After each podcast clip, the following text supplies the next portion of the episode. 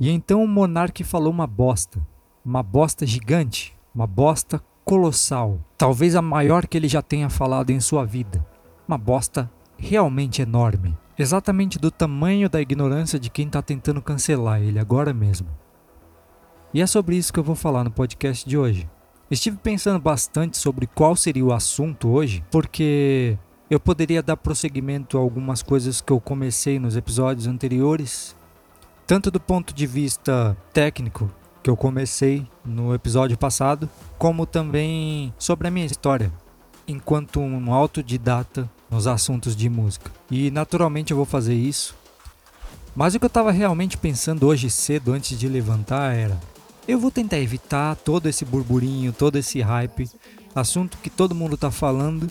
Só que aí eu lembrei o que todo mundo tá falando e aí eu falei: "Não, eu acho que eu posso falar alguma coisa aqui".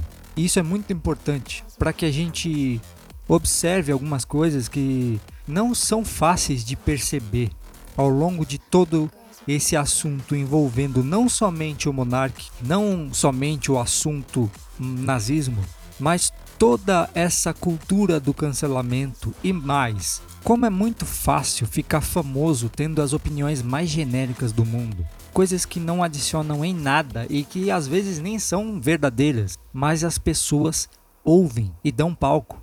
E uma coisa que também é muito importante: vamos falar sobre relacionamento abusivo e amizades logo depois da vinheta. Para quem já me conhece, eu sou o Diego Roca, o seu cagador de regras favorito e está começando mais um Rocaria.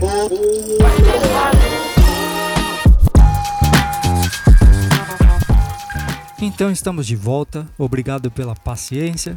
Hoje é dia 10 de fevereiro de 2022. Eu tô percebendo um ruidinho estranho acontecendo. Bem na hora que eu ia gravar o podcast, começou. Enfim, essa é a vida e é assim que a gente lida com ela. É reclamando. Mentira, Mentira, porque isso é coisa de comunista. E esse é o primeiro ponto que eu quero abordar, né? É muito fácil ter um termo coringa para generalizar qualquer coisa, seja na piada, na piada até engraçada, coisa de comunista. Todo mundo ri e fica por essas. Só que aí quando as coisas vão por outro lado, né? A coisa de nazista, tipo as pessoas têm medo de falar essa palavra. Parece o, o Voldemort. Enfim, essa palavra ela tem um poder muito forte, uma carga emocional tão grande que você pode usar ela para fazer chantagem emocional com as pessoas. Não faz muito tempo que eu assisti o último episódio que saiu de South Park. É o primeiro episódio da 25ª temporada. E é um episódio bem interessante e engraçado. Porque acontece da seguinte maneira: o professor entra na sala de aula depois de um recesso e ele começa a falar com seus alunos. Tava com saudade de, de voltar e vamos começar tudo de novo e não sei o que. E ele começa a falar com seus alunos que estão em total silêncio, prestando atenção. E o professor começa a falar do seu relacionamento gay e ele começa a falar do dilema que ele se envolveu entre deixar de lado um cara com que ele se envolveu antes e seguir sua vida com seu novo amor. E então ele traz esse novo namorado dele para os seus alunos conhecerem. Apresenta para todo mundo, ele vai embora e os alunos ficam olhando com uma cara de bolacha, assim, ninguém tá entendendo porra nenhuma. Mas todo mundo em silêncio. E eis que o professor senta de novo e começa a conversar com os alunos sobre seu relacionamento. E os alunos calados. Até que o telefone desse professor toca. Ele atende. E agora ele tá numa sinuca de bico que ele vai ter que dar satisfação pro seu antigo relacionamento porque aparentemente há desconfianças desse cara sobre esse novo namorado, ou seja lá, o, o que seja isso, que ele começou ali. E os seus alunos calados. Só que aí o professor tenta se explicar e não, eu estou com os alunos em sala de aula, não é verdade, alunos? E os alunos calados. Ele estica o telefone, começa a esbravejar com seus alunos e diz: Respondam, pelo amor de Deus, vocês não prestam atenção no que eu estou falando. Puta merda, é sempre a mesma coisa. Ninguém presta atenção no que eu estou falando. Vocês não prestam nem para dizer um oi, falar que vocês estão aqui. E começa, né? Nesta hora, o diretor da escola passa na frente da sala. Então ele entra na sala porque ele quer saber o que está acontecendo. Só que é, lembrem-se que, para quem conhece South Park, é a sala do Eric Cartman, né? Não é como se eles fossem anjos na Terra. E o professor puto da vida explica para o diretor como os alunos não, não parecem prestar atenção no que ele tem a dizer e que são totalmente desatentos e inúteis, e os alunos calados, né? E o único erro que esses alunos cometeram foi ficar em silêncio e não entender por que, que o professor está falando do seu relacionamento que não tem nada a ver. E eles, obviamente, como que eles iam interagir com essa porra? Não faz sentido. O diretor então dá uma das maiores punições que ele poderia dar para a sala do Eric Cartman. Ninguém vai poder participar de pijama da festa do pijama. E isso foi um pecado terrível, porque todo mundo sabe, pelo menos naquela, naquele episódio, que você não proíbe crianças de usarem pijama na festa do pijama. Todas as crianças estão esperando ansiosamente por essa data. E isso causa uma comoção terrível, e óbvio, começa pelo, pela mãe do, do Cartman, que liga para o diretor e eis o primeiro ponto que eu quero trazer, que é engraçado desse episódio. Eu não vou citar toda a história aqui, eu recomendo que você assista se você quiser. Mas a primeira frase que surge contra o diretor é: Mas como assim você vai proibir as crianças de usar pijama na festa do pijama? Estamos na Alemanha nazista? Obviamente o diretor não reage muito bem a isso, porque de repente você era só o diretor tentando, entre aspas, fazer a coisa certa, e no outro dia você é um nazista. E a mãe do Eric, que ligou pro diretor, pistolou muito, falou um monte e chamou ele de nazista. E aí, no meio dessa revolta toda, aparece um repórter na frente da escola. E aí ele começa a fazer algumas piadinhas, fala em alemão, fala que agora estamos talvez entrando na Alemanha nazista. E os pais dos alunos como, a, como todos os moradores dali começaram a fazer um protesto. Então, todos os funcionários públicos, as pessoas, ah, os policiais, todo mundo começou a trabalhar de pijama. Em todos os lugares, porque agora é protesto contra o nazismo do diretor. E para tentar resumir um pouco, acontece que passam-se alguns dias e em uma das empresas, todo mundo de pijama e de repente chega um cara que aparentemente não estava ciente do que estava acontecendo a princípio. Ele vem de terno. E todo mundo começa a cobrar ele, né? Mas, cara, você não tá de pijama. É, mas eu não tava no clima de de pijama, não. Eu vim trabalhar, eu vim com roupa de trabalho.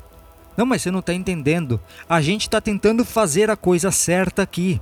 E não vai funcionar se você não colocar a merda do pijama. Aí ele, mas eu não quero colocar o pijama.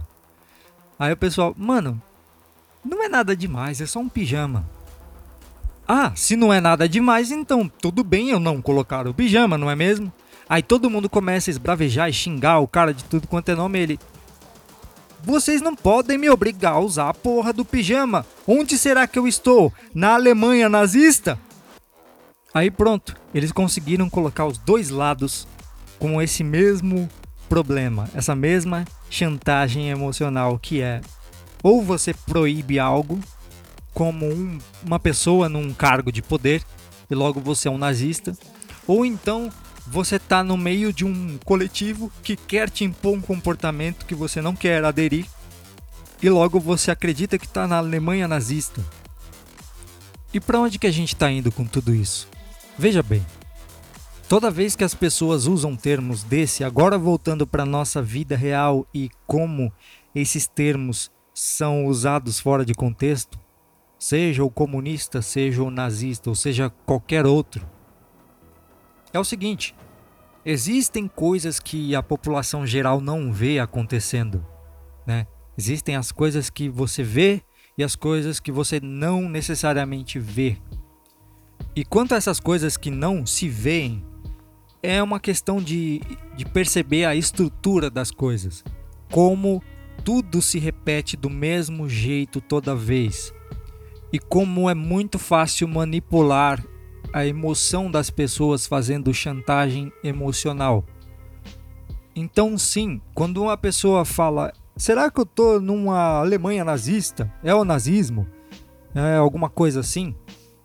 Você tá literalmente dizendo, olha só, existe uma, um espírito coletivo que toma conta dessa galera e começa a ter uma espécie de imposição de comportamento, seja para você fazer coisas obrigatoriamente, para você fazer parte de um grupo, para você ser aceito por esse grupo, ou coisas que você não pode fazer ou dizer, porque senão você vai ser rejeitado desse grupo. E aí você tem o termo que acaba sendo usado, que é uma ditadura seja a ditadura da maioria, quando é em termos de grupo, ou a ditadura no sentido mais claro, que é quando alguém num cargo de poder baseado na sua própria vontade cria regra arbitrária. E às vezes sem saber o que está acontecendo de fato e, essa, e, e esse é o ponto do episódio porque os alunos eles passaram por uma injustiça e ninguém podia esclarecer isso porque as duas pessoas que estavam na situação de poder ali, tanto o professor como o diretor, que estava desavisado, que, mas que acabou cometendo essa injustiça por influência do professor, ambos estão impondo uma ditadura sobre os alunos. E daqui em diante você assiste o episódio se você quiser, é bem engraçado. Dito isso, o que eu quero refletir a respeito aqui é como é muito fácil usar termos guarda-chuvas para se dirigir a certos problemas e você acabar incorrendo em erro. Nota, eu estou fazendo um disclaimer aqui. Eu não estou falando de nazismo literal que envolve toda a polêmica do monarca ainda. Me acompanhe que você vai ver onde que eu estou chegando. O que eu quero dizer é que se você usa o termo nazista, engraçado porque nesse caso Nazista tem mais esse peso do que comunista, mas as duas palavras, no fim das contas, nesse caso em específico, não tem tanta diferença de uma para outra. Que é você usar um termo guarda-chuva para representar outra coisa, que no caso seria uma espécie de ditadura. Então, na verdade, você poderia ser mais específico sobre o que você exatamente está falando. Qual é a ditadura? Como funciona isso? Quem está provocando isso? E isso é resultado do que exatamente? Você não sabe. E é muito mais simples. Você usa lá um, um termo X, que é guarda-chuva, e que pode ser interpretado errado para representar o que de fato está acontecendo. E por que eu digo isso? Porque a resposta natural de quem ou está do lado do monarca ou quem está contra a turba o cancelamento coletivo em geral vai ter como resposta natural a seguinte: Ora, mas é engraçado que a turma que está cancelando um cara por um suposto nazismo, por uma apologia ao nazismo, é, está agindo de uma forma nazista. E obviamente, quando você vê o peso que essa palavra tem, ela só pode causar mais confusão, porque quem está tentando cancelar o monarca não iria de forma alguma ficar muito feliz de ser chamado de nazista, porque ele é o paladino do bem. Ele está tentando fazer a coisa certa aqui, que é chantagear o outro lado do seu relacionamento abusivo. E aqui a gente tem um caso similar ao que aconteceu recentemente com Joe Rogan nos Estados Unidos, envolvendo o seu podcast e toda essa discussão sobre ele ser ou não racista. E eu devo admitir que os americanos, apesar de ser um lugar que tem uma tensão racial um pouco maior do que a nossa aqui, que diga-se de passagem é uma imitação do que acontece lá, né? O pessoal tenta importar isso para cá, mesmo com contexto diferente, e eu não quero entrar muito a fundo nesse assunto em específico, mas o que acontece é que quando não conseguiram cancelar o Joe Rogan pelos assuntos ligados a essa pandemia, acontece que alguém pegou um compilado de vídeos do Joe Rogan onde ele usa a N-word lá nos Estados Unidos é um pecado porque ele é branco. E essa palavra tem uma conotação bem pesada e obviamente já aconteceram vários debates na internet sobre quem usa e quem não usa essa palavra e quais são os contextos nos quais ela é usada.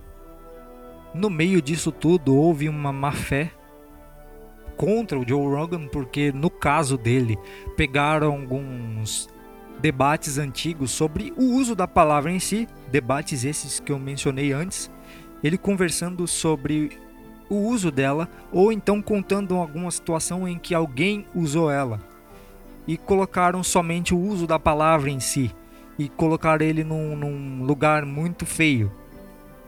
E depois pegaram uma piada muito mais antiga dele, onde ele associa entrar no bairro, num bairro de negros a chegar no planeta dos macacos e foi bem pesado isso aí.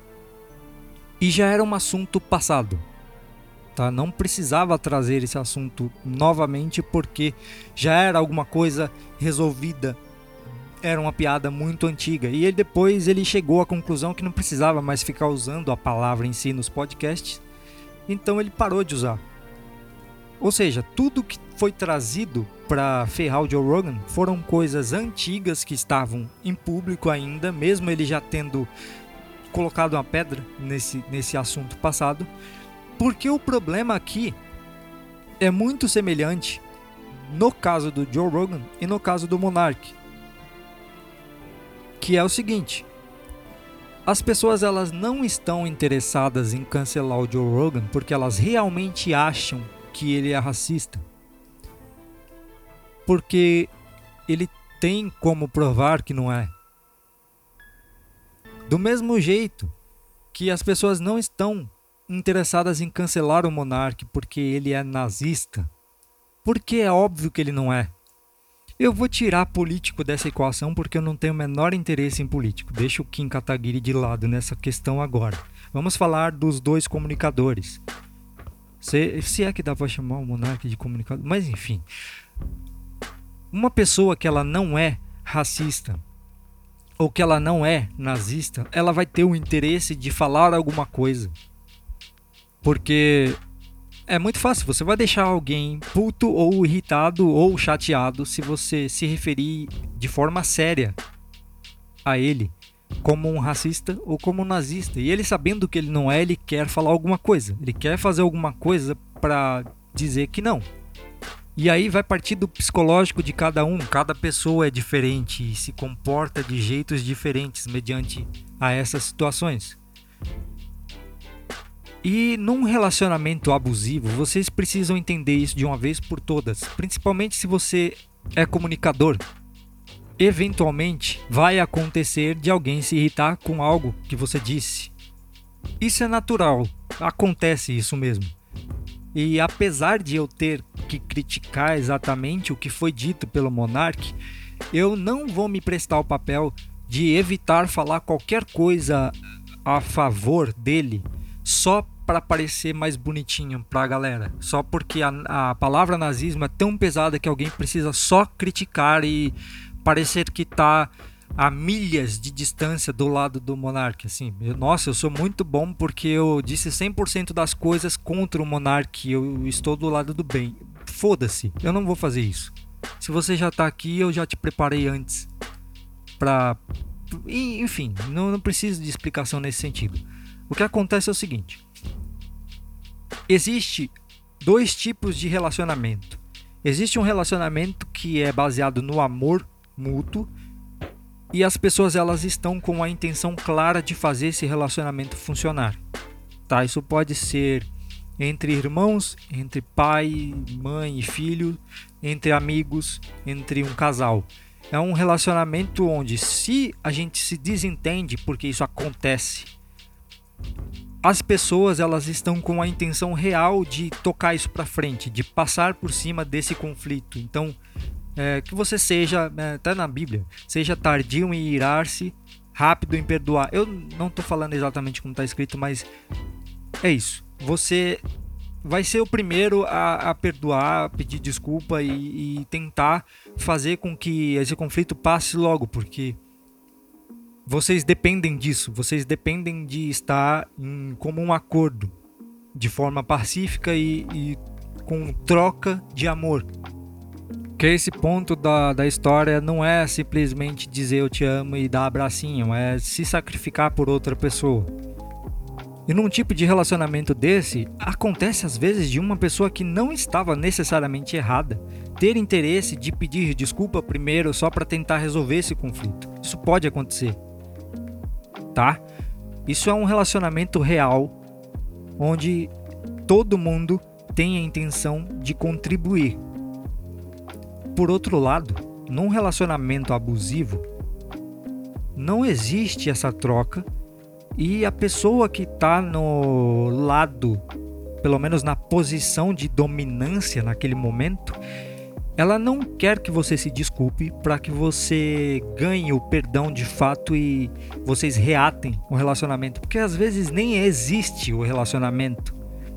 O objetivo é só fazer tortura psicológica, usar o seu erro contra você, te humilhar e você vai pedir desculpa para dizer: olha só, eu cedi, eu estou numa posição mais baixa agora. Eu estou nesse lado aqui me ajoelhando para vocês e agora vocês têm a decisão sobre o que vai acontecer sobre a minha vida, porque eu estou me, me humilhando diante de você. O que acontece é que essas pessoas elas já não tinham a intenção de perdoar nenhum dos dois desde o início. Não existe isso quando há cancelamento.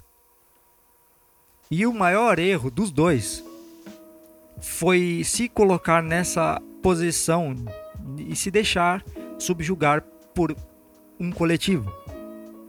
Ah, mas o que eles falaram foi errado. Tá, calma lá, a gente vai chegar nisso. O ponto é: não há uma intenção de perdoar e de, sei lá, reintegrar essa pessoa como sendo alguém que aprendeu com seus erros e colocar ela de volta onde ela estava antes. Não é esse o ponto do cancelamento. Tanto é que todo dia o monarca era cancelado, ele já estava virando rei do cancelamento. Do mesmo jeito que toda hora cancelavam o Júlio Cocielo por piadas de 2012, 2013 no Twitter. Isso acontece porque um grupo específico de pessoas que fazem parte desse mob, eles vão fazer de tudo para acabar com a vida de alguém que eles não gostam ou que não está do mesmo lado que eles. E isso sempre vai acontecer. Se não aconteceu ainda, vai acontecer uma hora, porque isso é a vida na internet.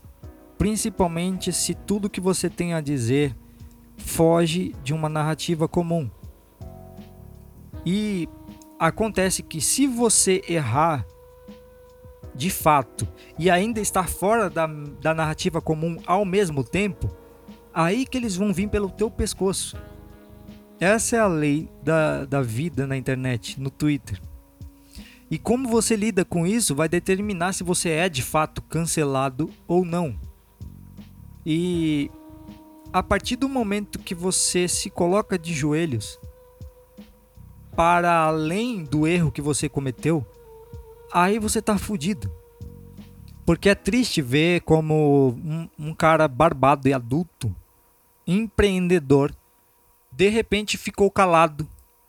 Colocaram ele no cantinho do castigo para levar esporro de um cara com a opinião mais genérica que eu já vi na minha vida e que estava claramente fazendo a autopromoção como um paladino do bem e da verdade. Eu fico me perguntando como é que essas pessoas ficam famosas, mas É, elas dão a opinião mais genérica do mundo e apela pra massa. A galera fica empolgada com ouvir um cara aleatório que ninguém nunca viu na vida falar as opiniões mais genéricas do mundo e de repente ele tá em todos os lugares que você pesquisa. Todos os podcasts convidam essa pessoa. E cara, isso é meio frustrante. Eu conheço muitas pessoas boas em alguma coisa que elas deveriam falar sobre essas coisas, elas deveriam estar fazendo essas coisas. Eu conheço muita gente boa que não exerce a função ali, seja em arte ou seja como professores, enfim, pessoas que são boas no que fazem e que tornariam a internet um lugar bem melhor se elas estivessem lá. E essas pessoas não fazem isso, a maioria das vezes por, por síndrome do impostor ou por não achar que deveriam estar fazendo isso. E por síndrome do impostor nem posso falar muito porque eu sou culpado nesse sentido. Mas papo para outro episódio aqui. E acontece que pessoas sem simancol nenhum e com muita força de vontade elas vão empreender pesado, elas vão para cima, elas vão fazer seus podcasts, elas vão fazer suas músicas, suas artes e algumas vão se vender como as melhores nisso. Elas vão ser vistas por muita gente e vão ser aplaudidas por muita gente. E o medíocre ganha muito espaço no Brasil. Não só no Brasil, óbvio, mas vamos, vamos tomar em perspectiva o que a gente tem de conteúdo aqui certo? E é fácil, é absorvível, é, é mastigadinho, sabe? É uma delicinha pro ouvido do cara que tem preguiça de pensar ou preguiça de pesquisar coisa no Google. Sem contar que as pessoas elas gostam do jeitinho da pessoa, seja porque ela fala de um jeito fofinho, ela é engraçadinha, ou então porque ela é só idiota e faz papel de bobo e aí todo mundo quer ver.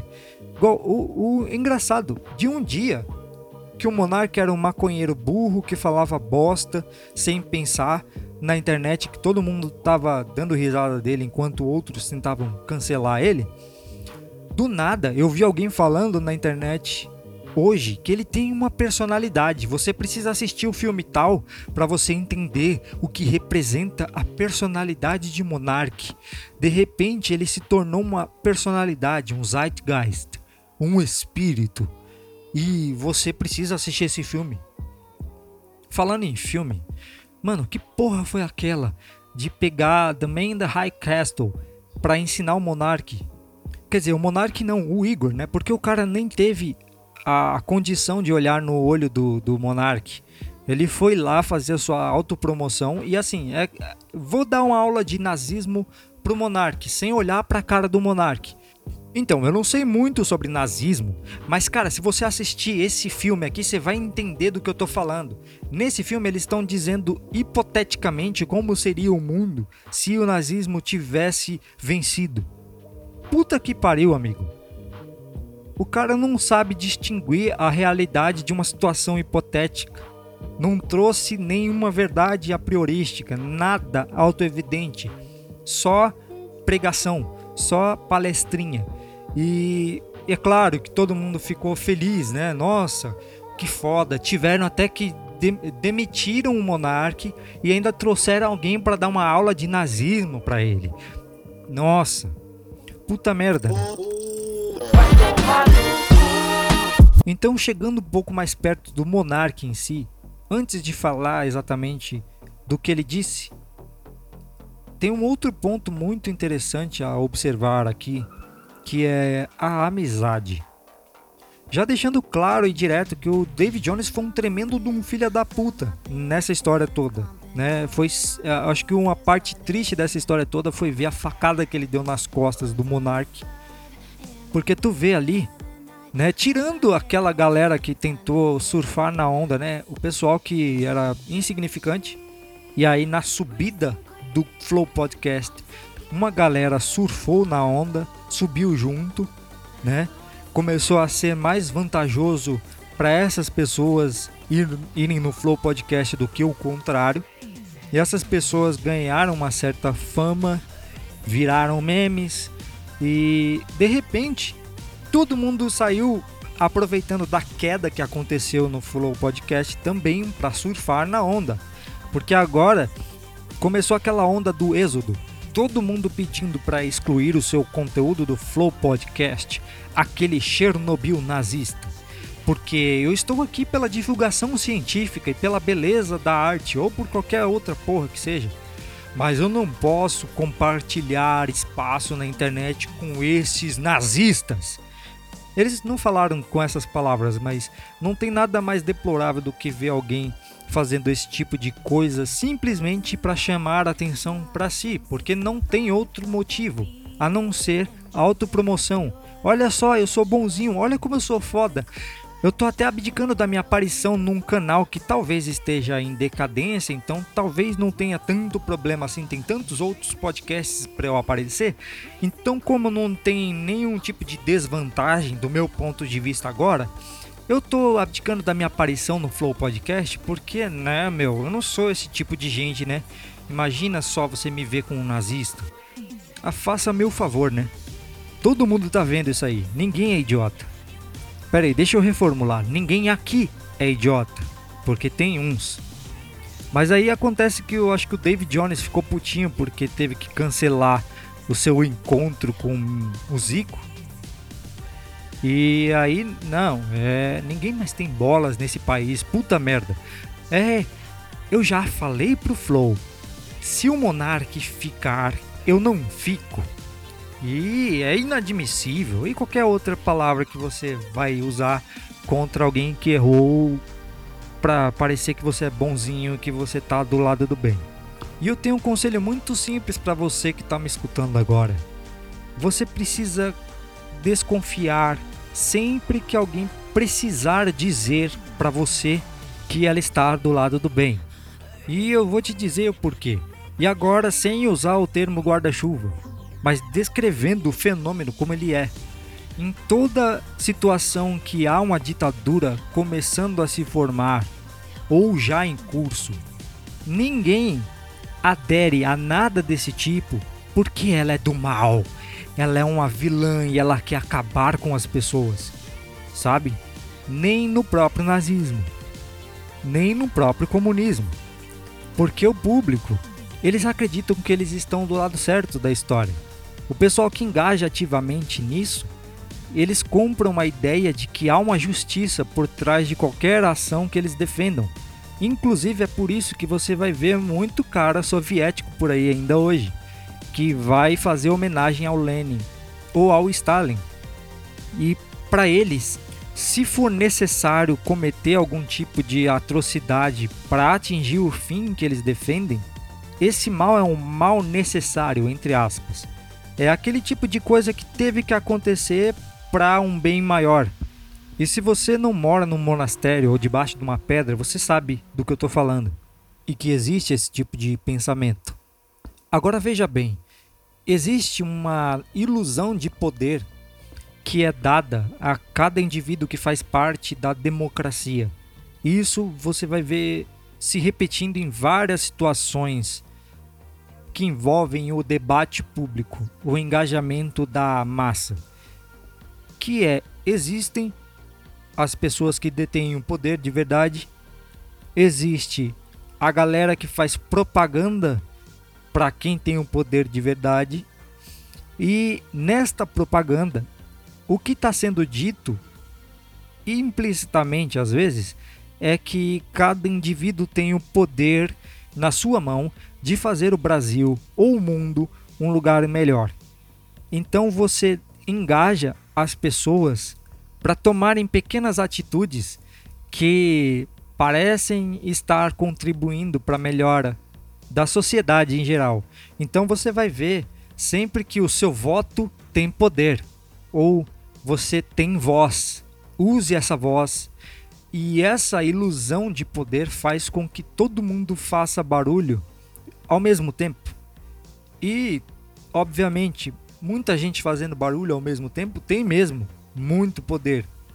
Mas esse poder não é contra uma força opressora ou o sistema, como eles costumam dizer. Não é.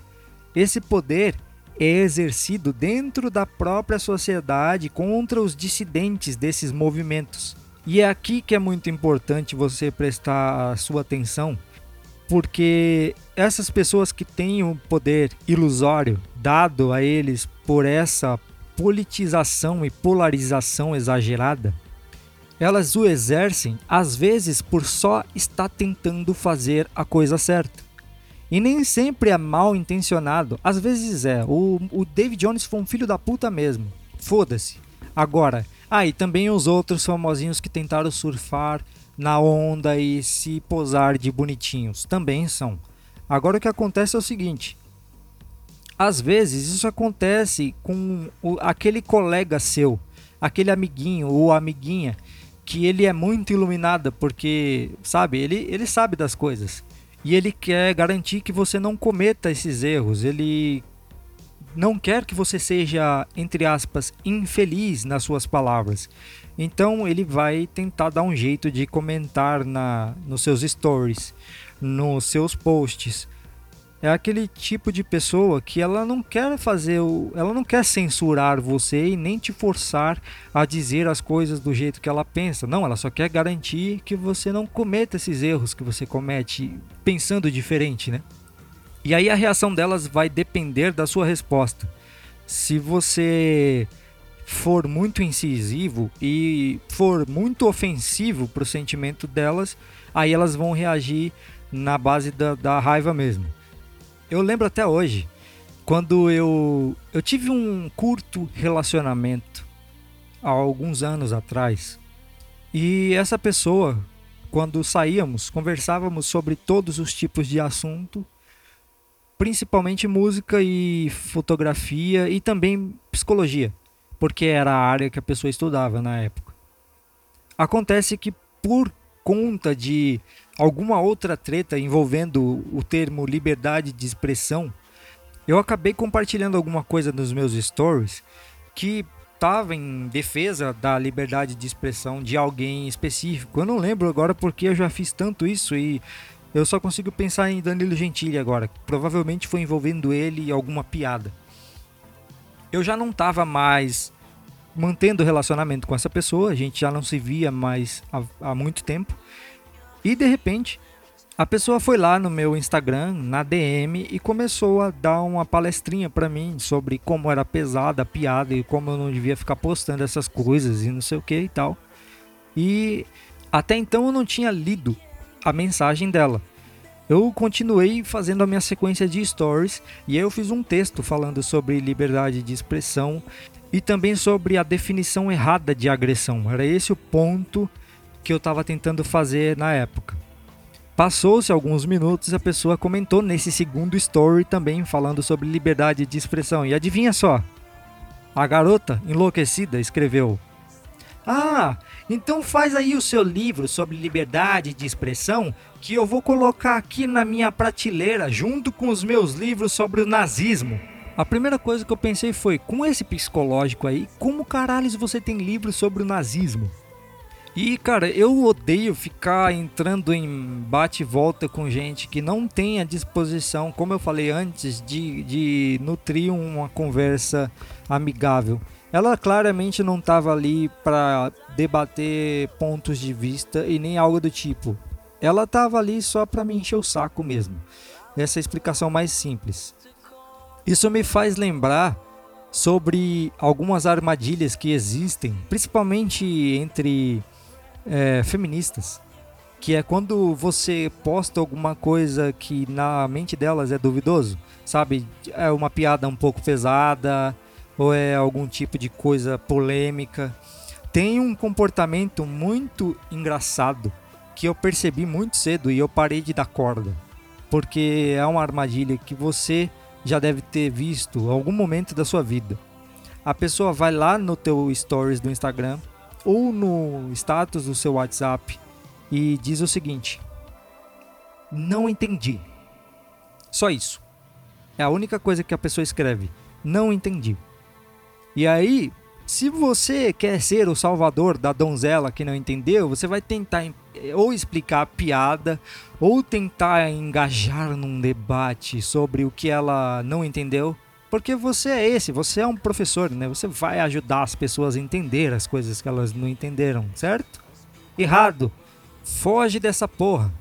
Isso é confusão na certa. A pessoa ela tá começando uma armadilha que se você cair nela, depois que você perceber que você já perdeu a sua paz de espírito, é tarde demais. Porque igualmente essa pessoa ela não está interessada em conversar de uma forma saudável. Ela precisa te deixar saber que ela acha você errado por isso e que você precisa melhorar como pessoa. Geralmente essas pessoas elas não começam esbravejando. Elas começam a esbravejar com você de repente quando elas descobrem que você é firme sobre as coisas que você postou ou disse. Não é uma piada que você postou por engano porque é engraçada. Não, você estava certo do que postou e você não faz as coisas por acaso. Você sabe as implicações da piada e você sabe que ela é engraçada mesmo assim posta. Quando você deixa claro, não, não, é tudo bem, não, não acho isso errado não. Você está viajando.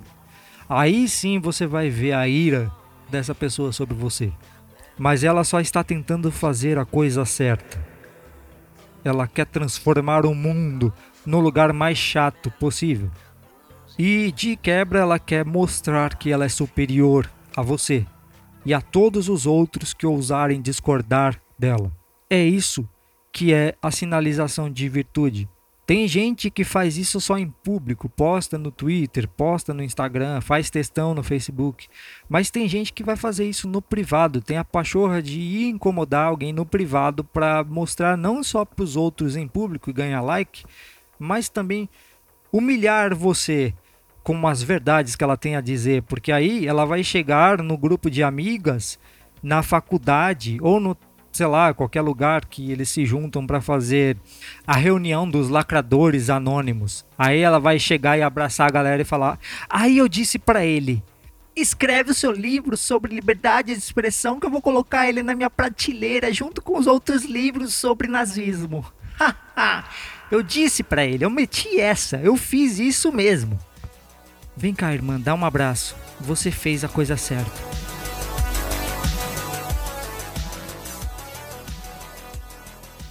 E cá estamos no nosso último ponto, que é o senhor Monarque, que falou aquela bosta gigante, que foi burro, bebeu, chapou o coco e disse que deveríamos ter um partido legalizado nazista no Brasil.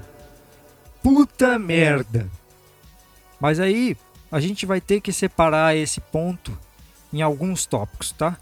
Porque tem um ponto em específico que ele falou que é legalizar um partido oficial como tem lá nos Estados Unidos e blá blá blá. Beleza. E esse é um dos erros mais absurdos que eu já vi o monarca cometer na sua vida. Mas eu preciso fazer uma análise muito específica que muita gente vai ignorar completamente e antes de eu fazer essa análise, eu quero deixar claro: eu sei que uma boa parte do meu público agora é constituída de pessoas que já sabem sobre mim e sobre o que eu defendo.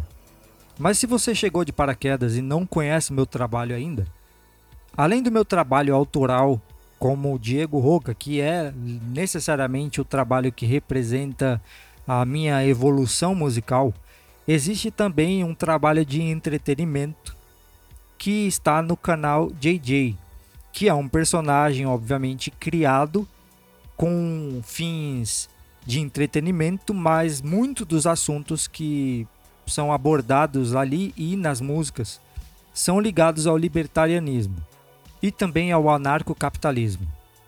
E não, esse episódio não é necessariamente para explicar o que tudo isso significa para quem não sabe ainda. Deixa isso para outro episódio.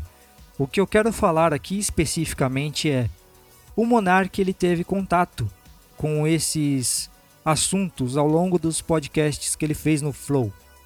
Então ele trouxe muita gente que falou sobre libertarianismo ali. Quer dizer, não foi muita gente, mas ele levou ali o Rafael Lima do Ideias Graduais. Ele levou também o For, que é o melhor, é, assim, não é porque é meu amigo, mas o único canal que pode reclamar o direito de canal de libertarianismo propriamente dito hoje, que tem um público um pouco maior assim, é o FOR. E aí tem o Ancap Mu, que é o anarco-bolsonarista, que também eu acho que foi lá recentemente, eu não vi. E teve o Fernando Urrich, que é o cara que lida com economia. Ele fala sobre as notícias envolvendo qualquer coisa relacionada à economia e ele também fala de bitcoins. Ele não entra na teoria filosófica por trás disso com muito afinco, mas em termos de economia eu gosto muito do trabalho dele. E observe uma coisa: se você já está nessa área da internet que envolve o Twitter principalmente, o YouTube e o Instagram, em algum momento da sua vida você já cruzou com os termos libertário, ANCAP, Bitcoin ou qualquer uma dessas variantes.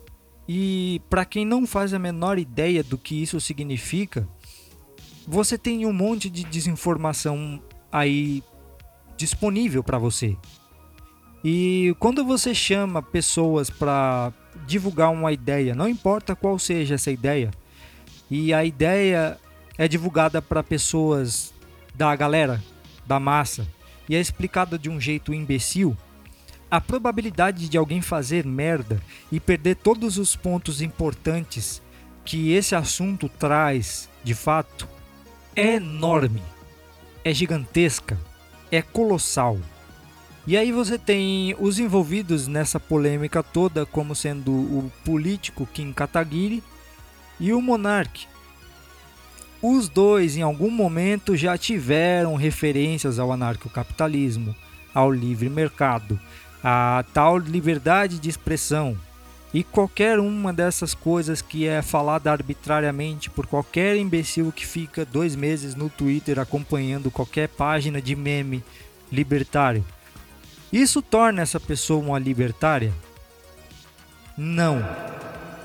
E você vê claramente como esse tipo de coisa pode ser muito rapidamente levada para o lado adolescente da coisa, que é, ah não, é liberdade de expressão, né? Beleza, então quer dizer que eu posso falar exatamente o que eu quiser e foda-se. É, não exatamente. E aí eu descobri que o libertarianismo é uma coisa que diz que todo mundo pode fazer o que quiser e é só isso. Não também. E um dos maiores erros do Flow Podcast, do Monarch, e das pessoas que foram convidadas para falar sobre libertarianismo naquele podcast foi explicar com a bunda. Eu não sei como eles conseguem, mas eles fazem isso. E aí, quando você explica um assunto com uma bunda, a probabilidade de sair merda é absoluta. Porque aí você tem alguém que se diz agora é, entusiasta das ideias da liberdade, como o liberal gosta de falar, né? Ideias da liberdade. E aí fala todo mundo à torta e à direita sobre ser libertário, sobre porque libertário tem a ver com liberdade e é só isso que basta. Aí tu vê o termo liberdade de expressão, livre mercado, libertário, sendo usado à torta e à direita, sem ter nenhum embasamento filosófico para isso. A pessoa não sabe o que ela está defendendo. Então ela defende por liberdade de expressão sair falando qualquer merda indiscriminadamente. Aí o monarca me vai e defende a liberdade de expressão do jeito mais porco que eu já vi na minha vida.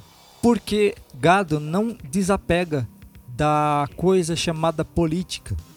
Eu não sei, ninguém conseguiu fazer entrar naquela cabeça maconhada a ideia de que o libertário e política são termos que são dissociados nesse contexto atual que a gente tem de política, que é o cara quer se autodenominar um libertário, mas ele ainda gosta de coisas oficiais, legalizadas. Então tem que existir partido político. Tem que existir um partido legalizado político que é nazista. Ô filha da puta, não tem que existir partido político nenhum se você diz que você é libertário. Ou se você não entendeu nada sobre esse assunto, muda de assunto como você é bom em fazer e troca para qualquer imbecilidade etérea, maconhada que você tem, que você é bom nisso. Mas não, ele precisava ser o porra louca, ele precisava ser aquele cara descolado. Eu sou muito vida louca, eu tomo Nescau e corote ao mesmo tempo e ninguém vai falar nada para mim. E esse é o resultado. Quando alguém quer ser polêmico pela polêmica em si, obviamente o tiro vai sempre sair pela culatra, porque é, é igual dizer, eu defendo a liberdade de expressão. Sim, mas isso não quer dizer que eu vou falar a coisa mais absurda do mundo só para deixar a pessoa chocada. Não é assim que funciona a defesa de liberdade de expressão. Qualquer tipo de defesa de direito humano dentro do ponto de vista libertário é contra a imposição das forças estatais ou das forças criminosas de alguém contra você para determinar qual vai ser o seu comportamento na sociedade mediante o uso da força. Então é você ter coerção em cima de um indivíduo que está tentando fazer alguma coisa que não é necessariamente um crime, que não é errada, mas que não condiz com um determinado tipo de agenda política ou que vai contra a agenda política vigente no imaginário das pessoas Algo que vai fazer uma professora da escola pública perder o seu emprego ou ser coagida e censurada porque ela mostra opiniões que vão contra Marx, o feminismo, sei lá, qualquer coisa dessa que jovem gosta de defender sem entender. Porque agora você tem ou a imposição de um grupo contra um indivíduo, ou você tem a ação estatal contra um indivíduo, contra uma empresa, contra qualquer tipo de comunicador que passa ideias que desagradam a justiça estatal ou qualquer coisa do tipo. Aí você está falando de uma ditadura, você está falando de um, uma censura, de fato.